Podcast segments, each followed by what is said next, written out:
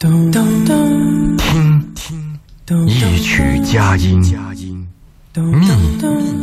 觅一份心情，文化星空，敬请共赏。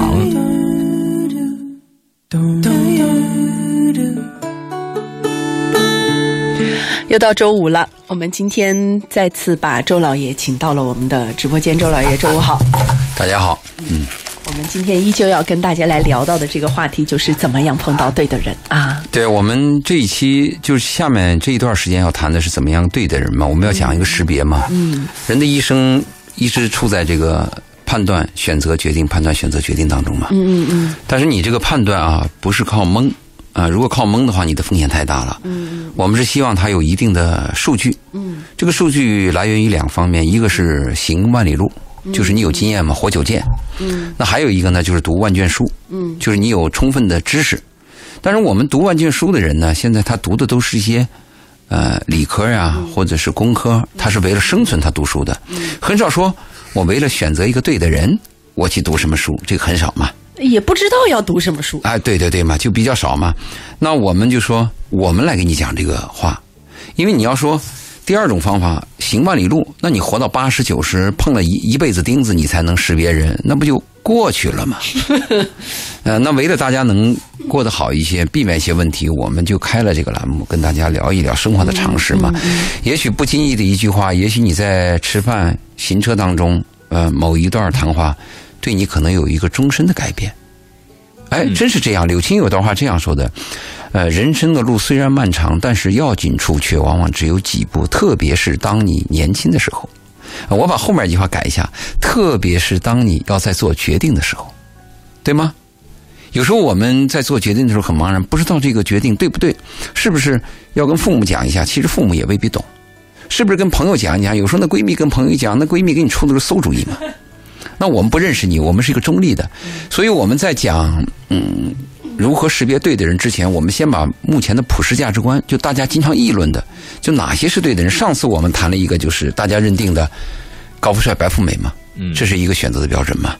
第二个，我们谈到了，就是一个人要有出众的地方，或者吸引人呢，他要具备三个条件，就是德、才、色。德我们讲的是品德，嗯才我们讲的不是那个秀才的才，不是才华的才，也改成那个财富的财了哈。本来就是财富财。我们那天谈，你不说你爱财是，我知道，但是但是大家的第一反应是这个才啊，大家都说哎有才华哈，对大家但是好像现在真的价值观变了哈。当然变了，你说的过去那种秀才，现在没人喜欢嘛，因为秀才秀才老师都是比较穷的嘛，对，就现在没有那个财富，倒反而不行了。对吗？你看现在说最赚钱的，不是写写小说的，也不是这个写诗的，写诗的更穷了，现在是写书法的嘛，嗯，哈哈哈对吧？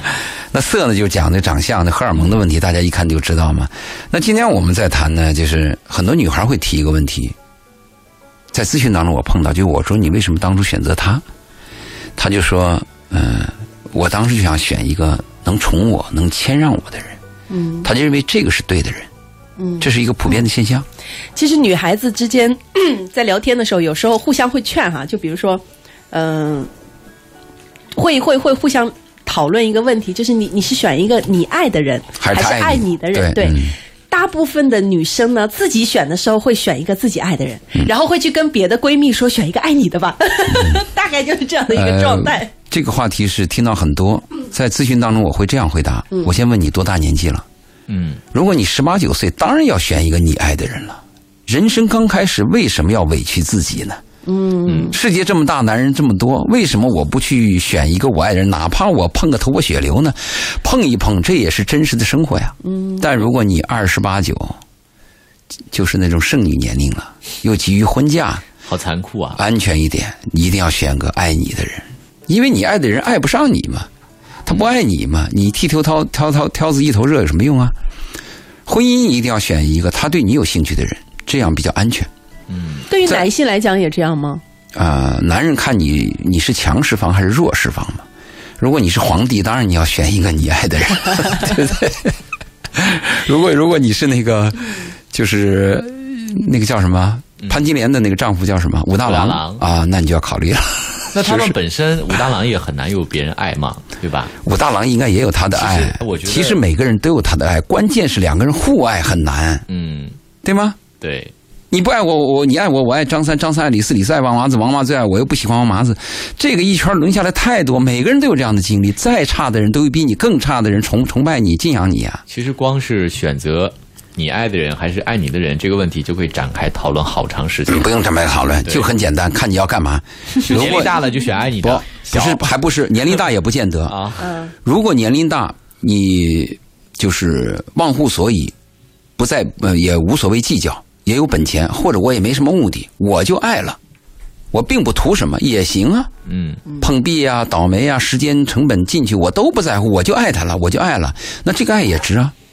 关键你是不是这个样子？你如果患得患失，最后你翻过来以后，你不会抱怨自己吗？你认为自己走了弯路，嗯划不来，对对方有很大怨气，因为你付出东西你是有交换的呀，你的交换目的落空了，你火嘛。嗯如果我就爱他了，就像徐志摩讲的那个，人的一生至少该有一次为了某个人而而忘了自我，不求回报，不求曾经拥有，甚至不求你爱我，只求在我最美好的年华里遇见你们。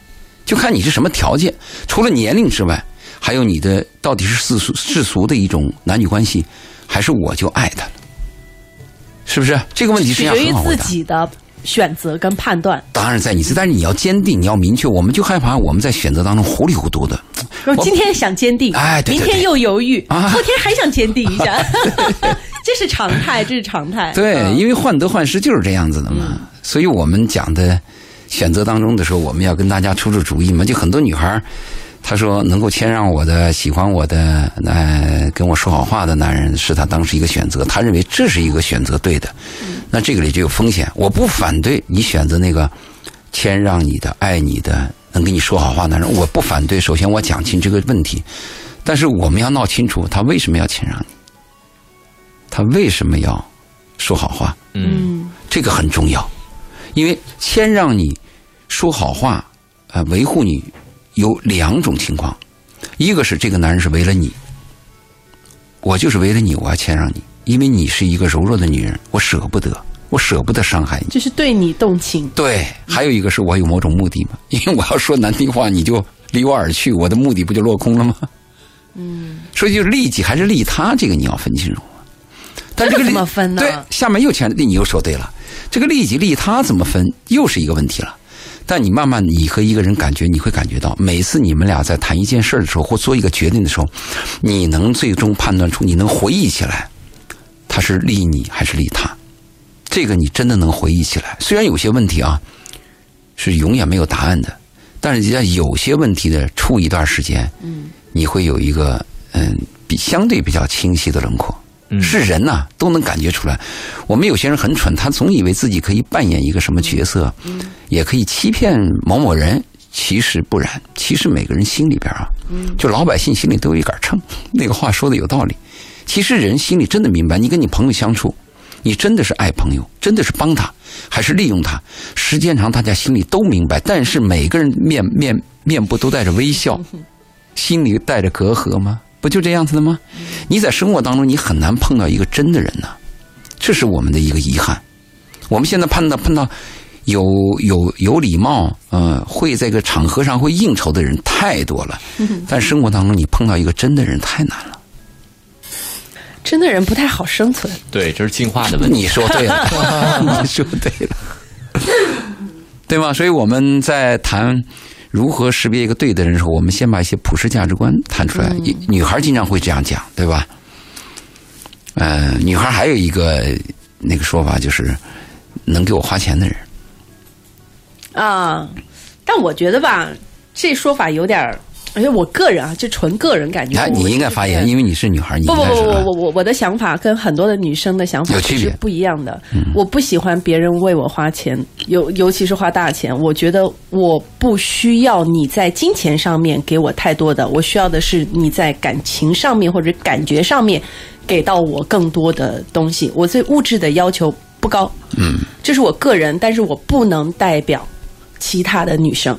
而且我知道我的这个状态和很多我身边的女性朋友的状态是不一样的，有区别。嗯，对，只是我个人。但我的问题是，如果你发现这个男人他给你花了一笔钱，这个钱里饱含着不安，饱饱含着他对你的爱，不，我希望他换一个方式给我爱，而且还有一种他为我花钱还有一种情况发红包，不要花钱。嗯，还有一种 情况呢，就是你那个确实需要这笔钱，而这一笔钱也有啊难也有难度。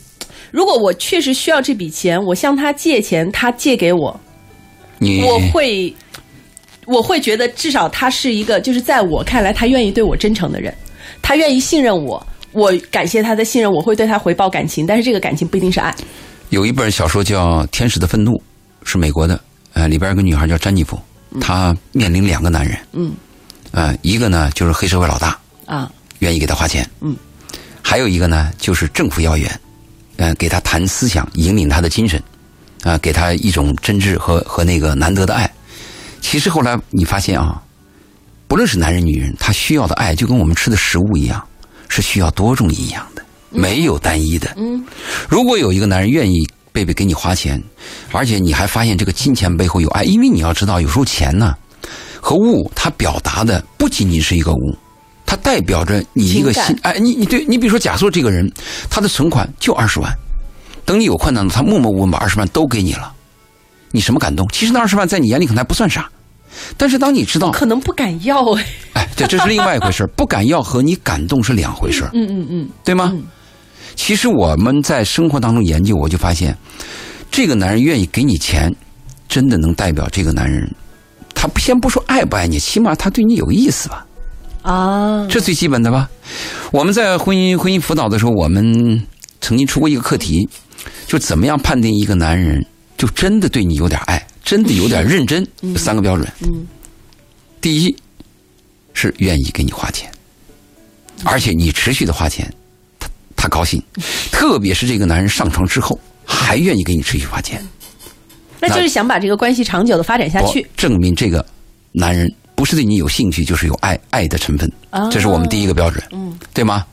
第二个标准就是有资产的男人愿意和你正儿八经结婚。你要知道，有资产的男人跟你结，愿意和你结婚，就等于你要介入他的财产分配，他有法律的介入，这是代表他认真了。第三个标准，排他性。不论这个男人是婚姻内、婚姻外，还是有没有其他的女人在身边，但是他有排他性，就他心里只有你一个人。咱们不说怎么证明啊，咱们讲这个逻辑关系。就如果这男人具备三个条件当中的一条，我们就可以判定这个男人对你有点意思啊。一条，对，三条件合二为一，好家伙，你上天了第。三个条件无法判断呢。三个条件，不，第三个条件无法判断。第三个判条件，其实作为女人，如果你要跟他的肉体和灵魂都很接近的时候，你应该是非常敏感的，除非你跟这个男人有距离，或者是朝三暮四，半个月见一次面，你对他的空白这个空白区呢，是是是未知的，那你不好判断，对吗？你夫妻关系、肉体关系、灵魂关系近，这个男人在外边稍微有一天，甚至他有些什么想法，一闪念，今天过得好不好，你都能感觉到，可怕的哪怕你没有证据。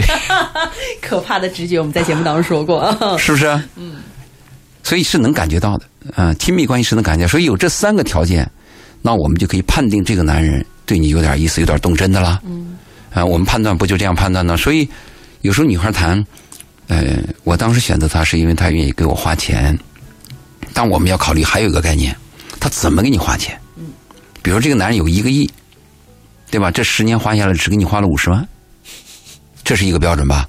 还有一个男人他就五十万。他这几年都给了你了，哇，这不一样，他太不，一样。这就是他的全部还是百分然后比的？他还是选择了一个亿那个，这个这你会选吗？移民在关键的时候 掉链子。我总会选出那个最真相的、最真相的选择。移民在最关键的时候，可能代表了九零后坚挺的价值观。没有，我开个玩笑，我是觉得大多数大多数的人在此刻可能会自嘲的选一下 A，为什么是自嘲的选项呢？他不会嘴上说出来的，但他手会这样去选。哦对，呃，这是一个我们讲的一个普世价值观吧，嗯，是吧？对，嗯，那还有就刚才我们谈到一个要和我结婚的嘛，嗯，但是我们注意啊，嗯，过去我们认为一个男人要跟你认真，就是要跟你结婚，对吗？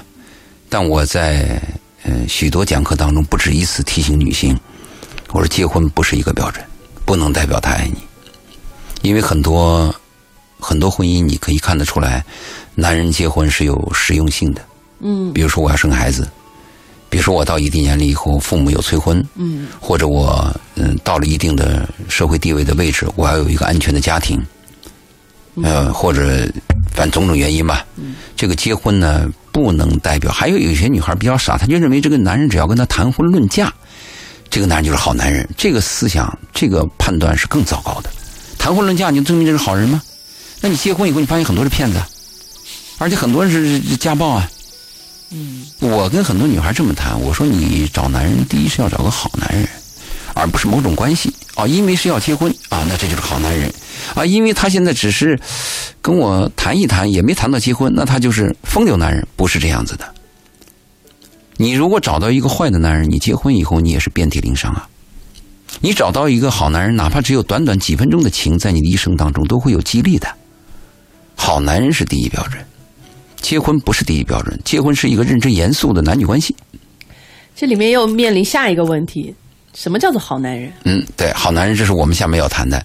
就以后谈，就是我们继续，我们谈如何选择对的人当中，我们就要选择什么样的男人，什么样的男人是对的男人，什么样的男人好男人，好男人第一标准是什么？我们会谈到这些问题这。是一个统一标准吗？还是说针对不同的人，他的标准会发生变化？统一标准，第一个标准是统一标准第一个标准是啊，也主主线是一样的。嗯。啊，好，这个我们现在呃，大家听到的是先锋八九八的文化星空，在每周五的晚上，我们会邀请周老爷过来跟大家来漫谈一下生活。最近我们来聊的是怎样遇到或者怎样选到对的人。那大家呢也可以通过微信公众号来和我们进行互动和交流。对，您可以通过两种方式啊。第一个是通过我们的微信搜索“文化很有料”，材料的料，料理的料。您您在关注了“文化很有料”之后呢，把您的问题啊，呃，感情方面的、婚姻方面的问题，呃，发给我们，我们在节目当中为您去咨询我们的嘉宾。同时也欢迎您拨打我们的电话八八三幺零八九八八八三幺零八九八。来谈一谈，哎，你是否有这样的困惑啊、相关的情感上的困惑和难题需要解决？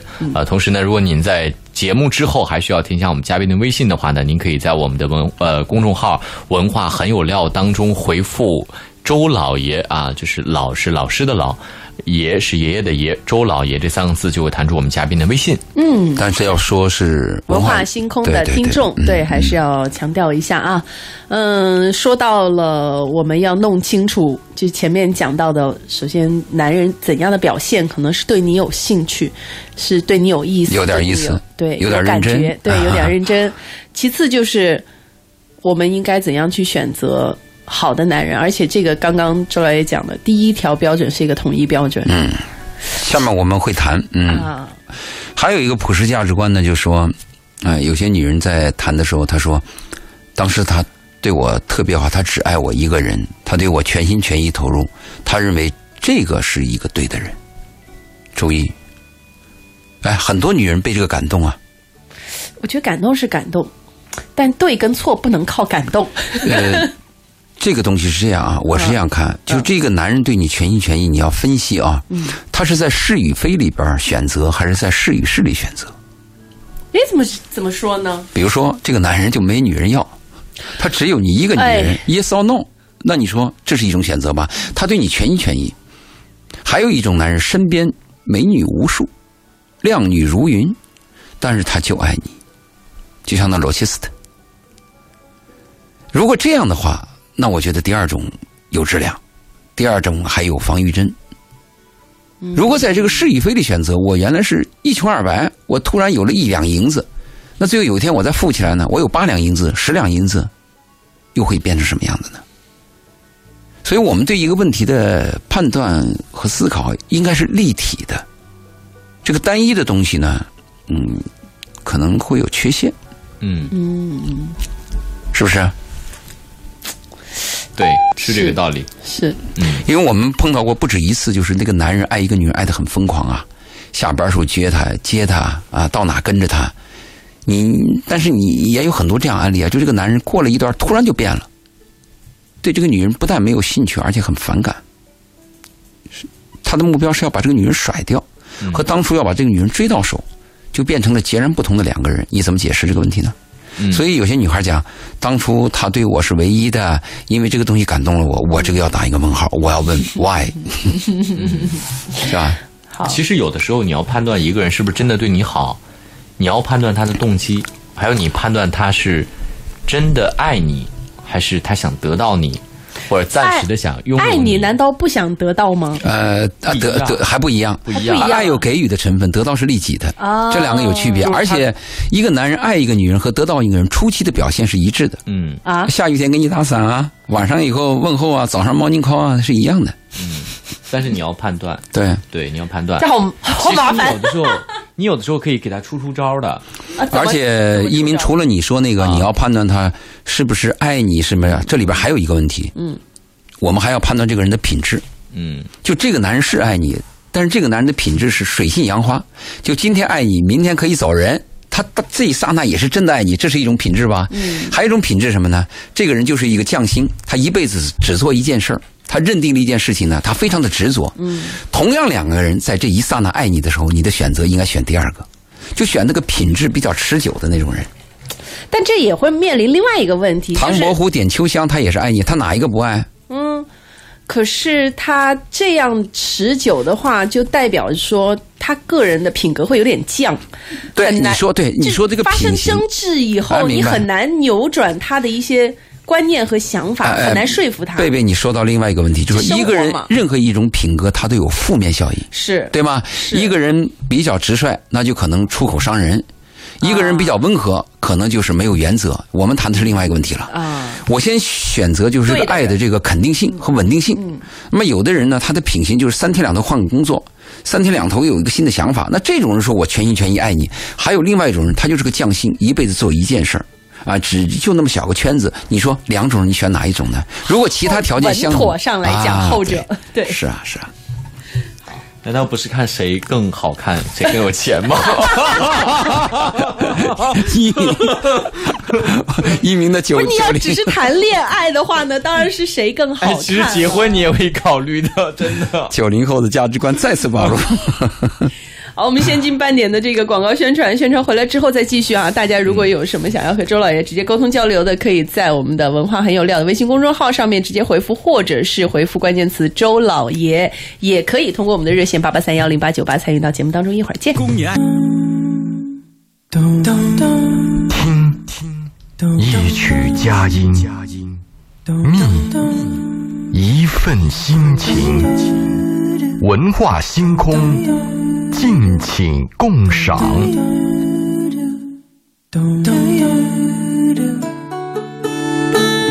好，欢迎大家继续回到今晚的文化星空。在每周五的时候呢，其实我们都有把热线八八三幺零八九八打开，就是希望就是呃，在听节目的朋友，在听到周老爷在节目里面聊到的这些话题，能够心有所想。然后，如果觉得哎，正好是自己迷茫的。缺少的，想要更进一步探究的内容，也可以通过我们的热线参与进来，和周老爷再一次深入的沟通和交流。对，或者您也可以把您的问题通过文字的方式发送到我们的公众平台“文化很有料”当中啊。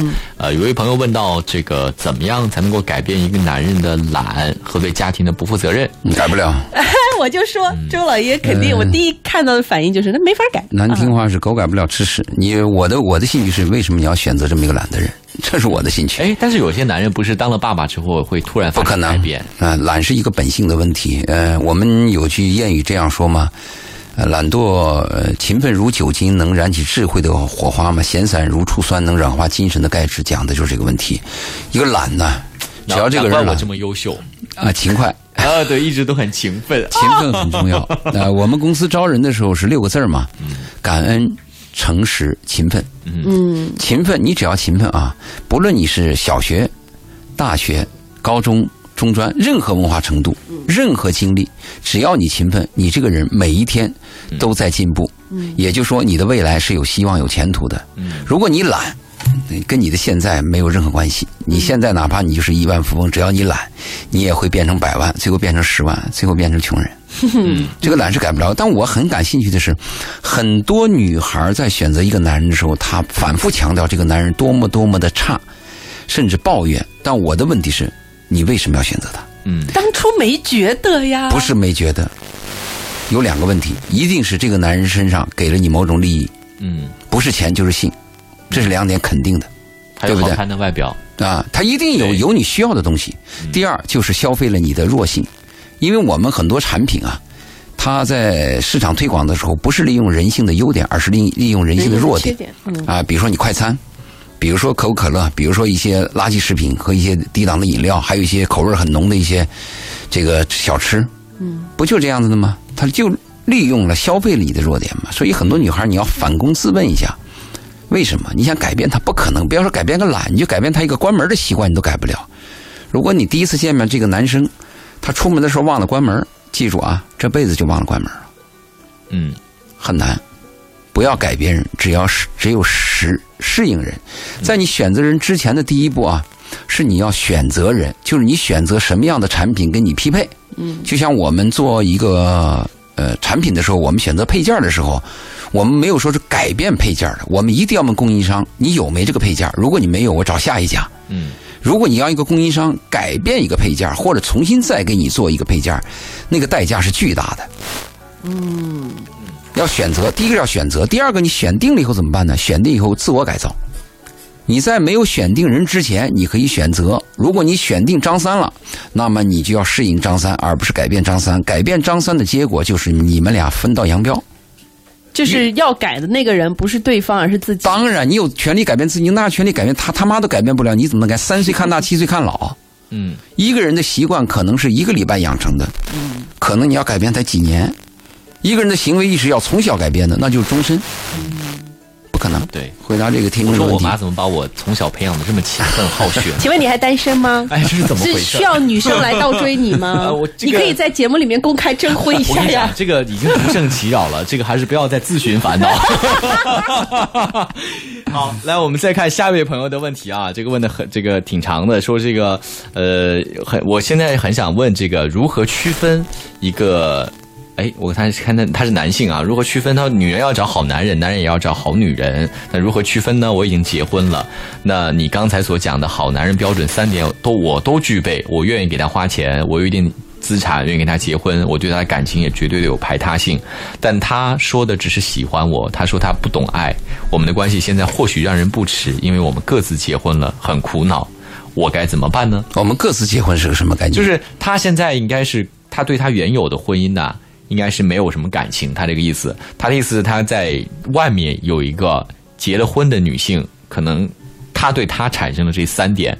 这个排他性啊，愿意花钱啊，愿意为他他离婚和结婚啊之类的，就是他在婚外情对，有这三点。然后那个对方应该也是这样的一个状态。婚外情有这样的感觉是一个假象，因为你走入婚姻以后啊，本质一变以后，所有的感觉都会变。嗯特别是你在婚姻当中，婚姻它都有个枯燥期嘛。婚婚姻当中大部分讲的是责任和义务嘛。嗯。责任和义务的反反义词就是我不愿意做的事儿还必须要做嘛，我反对的事情我还要把它做好嘛，这讲的是责任和义务嘛。如果你在这种状态下出现一个异性是婚外情的，很容易给你造成误判。你怎么能断定这个人就跟你能够是婚姻呢？嗯你很难的嘛。所以婚姻的煎熬和婚姻的枯燥和婚姻当中的麻烦，我们在节目当中反复告诉这些未婚的人呢，就是让你们知道什么是真实的婚姻。如果你们要看小说当中的爱情和我们电视剧当中的那种婚姻和爱情，你你会上当受骗的。如果你再看看琼瑶的，你这辈子就是体无完肤的。就被坑了。其实琼瑶里头，他大大多数说的都是谈恋爱的过程，他讲的是一个啊单相思的一个很少呃理想的一个状态。个描述这个婚姻状态，因为婚姻是很长的。也许你刚走入婚姻的头一两年还能保持一个新鲜度，但其实它真的有疲倦区，然后这个哎其实我七年之痒之类的。我对于刚刚那个提问的微信上的那个朋友是有一个疑问的，就是他们都有各自的婚姻，所以他们对于这一段感情的期望是再婚吗？还是说只是想要寻求婚姻当中的刺激？再婚应该是不可能。大部分人呢，大部分婚姻当中有煎熬的人呢，是希望有一个暂时的解脱，他看不到未来，也没有更多的计划。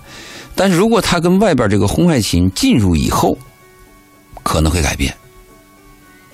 他跟外边这个婚外情啊，如果关系越来越深，嗯，越来越越越好，而家庭的婚姻又越来越糟，啊，又被这个确实会影响到婚姻家庭。当然的了，当然了，肯定会影响的。特别是那种糊里糊涂的，以为找到一个新的婚姻就可以把旧的婚姻去掉，而且新的婚姻就无限美好的这种傻乎乎的人，风险更大。嗯，如果有经验的人，他会这样看，他会认为家庭是家庭，婚外情是婚外情。这种老手反而家庭比较稳定。嗯，那种比较单纯的人呢，碰到周老婚外情爷会有一个问题：老手是如何变成老手的？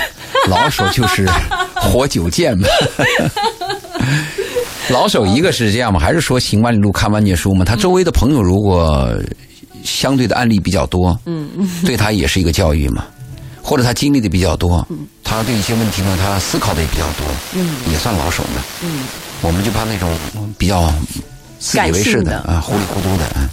好吧，你起码还有一个正确的一个价值观。什么叫正确价值观呢？就是有的价值观认为人之初性本善，但是正确的价值观应该是人之初性本恶。如果你在人之初性本善的基础上你去处事，你会是一个结果；如果你用从人之初性本恶的角度出发去处理是问题，又是另外一个结果。这个是另外一个问题，回头可以来深入探讨一下，因为它本来就是可以引起争嗯对我论的一个们，我们对这个听众呃发来的问题，我们可以及时的解答。嗯，因为大家都想少花钱或者不不花钱办大事嗯，又想咨询，又不愿意花钱，那最好的办法就是你在节目当中发过来，我们可以跟你立刻跟你交谈。嗯，如果你打电话就更直接嘛，对好吧？那我们就接着讲我们的对的人啊啊，就我们现在还有一个普世价值观嘛。啊就是什么样是对的人的，这个男人可能比较多，男性占的比例比较大。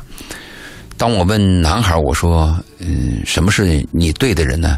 他就说，我有眼缘的，我来电的，我喜欢的。男孩这样回答很多男性是这样，对，他是从外表，从的性的色彩，从这个吸引力来选择他认为对的人。啊，但女性也有部分是这样的，现在女性也很多，啊也很多。但是我先从男性角度讲，嗯嗯男性选择女性的时候，大部分会选择这种嗯肉体吸引力的人，但是女性成熟之后，她在选择婚姻的时候，贝贝会有变化，她会选择另外一些数据了，比如说男人的收入、他的呃稳定性、家庭情况、社会情况，嗯，他会占很大比例了。但是在婚姻之这个选择当中，男人还会坚定的选择我喜欢的，大部分男人，对吗？哎呀，这个倒是有点颠覆我的认知。我始终之前我一直觉得女性在进入婚姻的这个状态当中是坚定的要求情感放在第一位的会更多一些。那是你，你跟别人又有区别啊。不，这个我我我身边的这一波女性朋友，这个比例会高一些。那这种女性是比较现代、比较成熟、是比较自我。类聚人以在婚姻它里头，她考虑的问题不一样。女性她需要考虑男性的实际的稳定性经济能力、事业能力，这是她要考虑的重点。男性他不指望女性说你增加你你有多少钱，他男性不指望这个，他能指望什么呢？你好看，你漂亮，你温柔。他男性跟女性在婚姻里头，他考虑的点他就不不一样，也有男性喜欢女人钱多的，那是另外，那是少少数嘛，少数它不占主流嘛。对主流。对，主流一般男人是要找喜我喜欢的。你去婚介所看嘛，嗯，他的那个婚姻征询你可以看看嘛。男人大部分的要求是女性年纪轻、漂亮、温柔、体贴，他选择皮肤以内的。女人大部分选择是男人要有稳定的收入，工资要月薪在一万两万，嗯，最好有个小公司。他选择大部分的是皮肤以外的，他是以皮肤以外的标准选择男人。男人选择女人是皮肤以内的女人选择女人，所以男人在感情上比女人要单纯一些，大部分，而且男人还真的是经不起伤害。这个确实颠覆啊，颠覆。但是这一点我就要提醒啊，就是那个我选择我喜欢的这种男人，我一再要告诉他，一定要明白我喜欢过什么日子和我能过什么日子是两回事儿。换句话说，就我喜欢什么女人和什么女人能跟我过，什么女人能喜欢我是两回事儿，嗯，对吗？对。这个非常非常重要。哎，就是这两天不经常有抖音里头那个两个人相亲嘛，然后男的说你你一个月挣多少钱？你家在哪儿？你是哪里人？农村人还是城市人？然后讲了一大堆，说好不错。然后女生说你怎么不问问我有没有看上你？啊，对，是，这是一样的道理。对，很重要。嗯，这个一旦谈到合作的时候啊，呃我们要避免孤芳自赏，我们一定要彼此彼此。你认清自己是半斤八两，你一定要认清我自己到底是半斤还是八两，嗯，对吧？如果你是八两，你占主动权；如果你是半斤的话，你你你要跟大家平等。所以有些男人一定要明白，就是你不要以为你喜欢一个女人，这种女人就可以能跟你过日子。能过日子的人，往往和你喜欢的人还是两类人，真是这样子的。那怎么还要天天面对？耶？不，灵魂默契、神识交流比较愉快的女人，和你愿意上床的女人，真的是往往是两个人。如果这两这两种人能合二为一，那不是你太幸福了，就是上天了，很难。我们希望每个人都能碰到，呃，就是灵魂和肉体都能够契合的人。但是我们一定在讲课的时候要告诉大家，这很难。对我们一定要讲这个，我们不能把年轻人扔到沟里去啊，让他们痛苦啊。我们要就是辅导他们，先让他们痛苦吧，再进沟里。我先让他们，先让他们明白这个是与非啊。其次呢，要辅导他们的满足感和幸福感。嗯，那我当我当我知道这两个选择有一个我能得到就已经很幸福的时候，那他就会幸福嘛。